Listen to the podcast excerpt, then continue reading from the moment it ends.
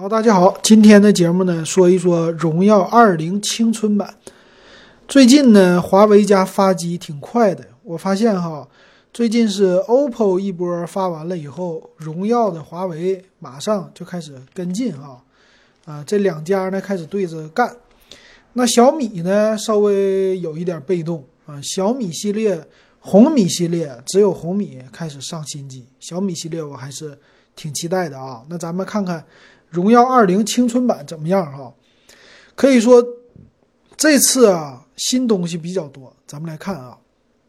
首先第一个屏幕，屏幕呢它用的是 AMOLED 的珍珠屏，哎，这个非常的少见，在荣耀的系列用 AMOLED 屏幕的比较少啊，用 TFT 的比较多。那这次呢，在青春版上它用了一个 AMOLED，可以说这是一个一次有意思的。嗯，改进吧。然后这呢，强调是，呃，算是高的屏占比，百分之九十。但看起来它的珍珠屏啊，这个屏没有水滴屏好看啊，这是一个缺点。就正面看啊。还有呢，屏下竟然有指纹解锁了啊！这个我们也知道，他们家不经常用。昨天我们点评的，呃，对华为系列的 nova 五 Z 啊，还是背面的一个。呃，屏幕指纹解啊，指纹解锁呢？但是呢，到了荣耀二零的这个青春版，就用下屏下的了。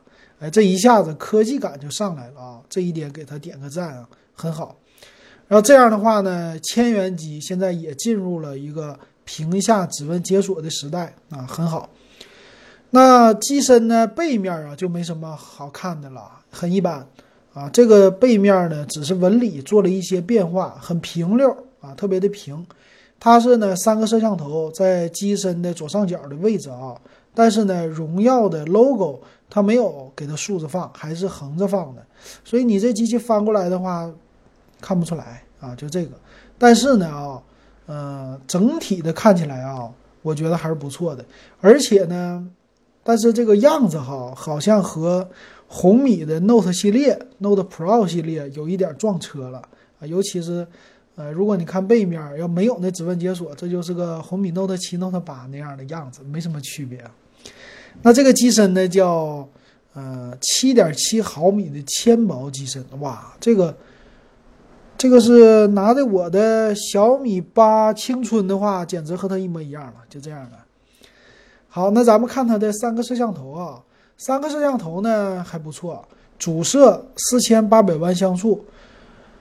第二个呢是超广角八百万像素，还有一个两百万像素的景深啊，这种三个摄像头没什么问题啊，这种非常符合千元机的定位。那至于它的拍照的效果啊，我们就不用看了啊，这些已经非常多了。然后支持呢一大堆的什么 AI 的夜景模式啊，这些都有。还有呢叫六秒手持曝光模式啊，这肯定的了。还有认夜景啊，这些不说了啊。那它有呢，四千毫安的电池，呃，配了一个二十瓦的快充啊。昨天的 nova 五 Z 也是有这个的啊，所以这个呃两个是一样的技术，没什么区别。还有一个叫全长场景的加速引擎啊，因为搭载了方舟的编译器啊，这个也是啊，和昨天的一样。但这里呢很有意思的叫，它有一个叫 EROFS 啊，这个什么 EOFS 啊。超级文件系统，它不光是在呃底层给你加速，在文件系统上也给你来一个最新的做一个加速哈。但是呢，真正能加速的应该是 UFS 三点零，但是售价比较贵啊，估计这里不会给你带来的了。还有什么呢？啊，护眼的认证啊，这叫什么莱茵屏啊？这咱不说了。还有呢，叫 Hisense 的六点零，这是什么 Hisense？六点零吧，啊，这是它的一个一直有的属于华为家的声效的专门的音效的技术，啊，支持九点一声道啊，九点一声道的天空环绕音效。那如果你买这款手机的话，一定要搭载一个他们家的耳机或者支持的耳机，咱也享受一下九点一声道是什么感觉，对吧？关键呢。这九点一声道，你去哪儿找偏源？这个很重要。你没有偏源的话，你怎么模拟九点一声道？这个我搞不懂啊，对吧？然后还有一个新增的功能就是什么移动 K 歌房啊，支持一大堆的这些 AI 的功能，还有啊，这算是耳返，叫实时耳返。那做直播的小伙伴可以了，是吧？可以买这个了。剩下的就没啥了啊，一众的青春版机器都有的啊，什么手机套啊这些没什么说的，看看详细参数吧。详细参数方面呢，处理器稍微弱一点，用的是七幺零麒麟的啊，麒麟七幺零 F 处理器，F 是指封装的哈。这个呢，最近有爆出来说封装在国内，然后找了一个厂子这么来做的。反正不管怎么说吧，啊，麒麟七幺零的处理器啊，处理器偏弱。那屏幕呢是二四零零乘一零八零，六点三英寸的 AMOLED 屏幕，这个是点赞的啊。那内存呢？从四个 G 开始，有四个 G、六个 G、八个 G，存储呢六十四个 G。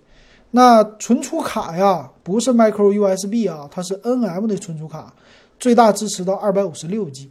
哎，青春版也用这个，那这看起来他们家是完全要推广自己的存储卡格式了。NM 的存储卡应该是这个意思吧，对吧？那很有意思的是支持收音机的模式，哎，这个很好。那摄像头呢？这也没什么说的了，都有的。前置是一千六百万像素，并不是三千二百万啊，但是完全的够用，我觉得。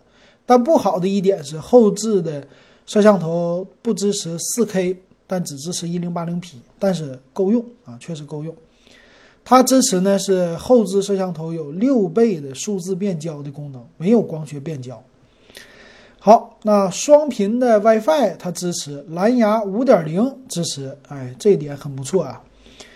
那还有什么呢？咱们看看啊，四千毫安的电池是十伏二安的充电器，好像不支持九伏二安、五伏二安，应该是支持的啊，只是它这里参数应该是没有写的。还有呢，这里有一个闹钟的地方，挺有意思，叫支持关机闹钟。把手机关了还能闹钟，这一点挺有意思的，大家可以留意一下。那用的接口是 Type C 的接口，保留3.5毫米的耳机接口。它机身的厚度确实非常的薄啊，7.7毫米，重量171.5克。哎，可以看出来，它这次呢可以说逆了别人很多，别人都是厚，它薄啊，这一点上挺好的，我为这个点赞哈，还是喜欢薄一点的机型。但是呢，我还是说啊，这个外观真的和去年的机型，就我买的小米八青春还有红米 Note 七啊，长得没什么不太一样的，挺像的。所以这儿呢，可以说算是一个小小的缺点吧。但是没事儿，不影响。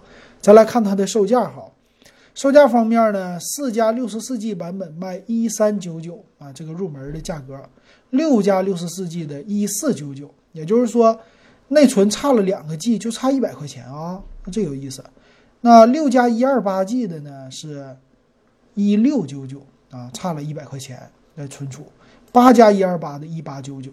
那这么说起来哈，咱们均衡一点看的话，六加六十四 G 一四九九的比较适合咱们入手。那最近这个机器啊，我发现连续我们说了两个，一个是荣耀，一个是华为这两款机器。他们家都开始主打终端性价比的机型了，而且呢还不错啊。它这两个机型还是一个互补哈。你看昨天的呢，nova 的五 Z 它没有屏下指纹解锁，但是呢用的是骁呃麒麟的八幺零的处理器。那这个呢荣耀二零呢，它处理器弱了，但是有屏幕指纹解锁了。反正这两个呢，我就是不给你糅合在一起，是吧？那你自己来选。那这样的话呢，我觉得啊。很多用户其实啊，差了一百块钱的情况下，那我们选一个内存稍大一点的版本，六加六十四 G 就够用了，花一个一四九九还算是凑合啊，就买一个荣耀品牌的。当然呢，吐槽的点呢，稍微就是呃它的这个处理器，处理器稍微有一点弱，其他方面呢，我觉得都是很好的，都是够用的。那多花这两三百块钱还不错的哈。其实这个机器啊，四加六十四 G 跟别人家比起来，它的入门的价格完全可以到一千一百九十九的。但毕竟这次呢，虽然价位放在这儿了啊，一四九九、一三九九这么起，但是是可以接受的，我觉得。而且呢，没有像之前那样特别高的一个售价，特别忽悠人。我觉得还是算是有那么一点性价比吧，啊，但是加了一些品牌溢价的啊。那行，这个就是这款机器，给大家说到这儿啊。如果喜欢我的节目，可以加我的微信 w e b 幺五三。好，感谢大家的收听和收看，咱们今天就说到这儿。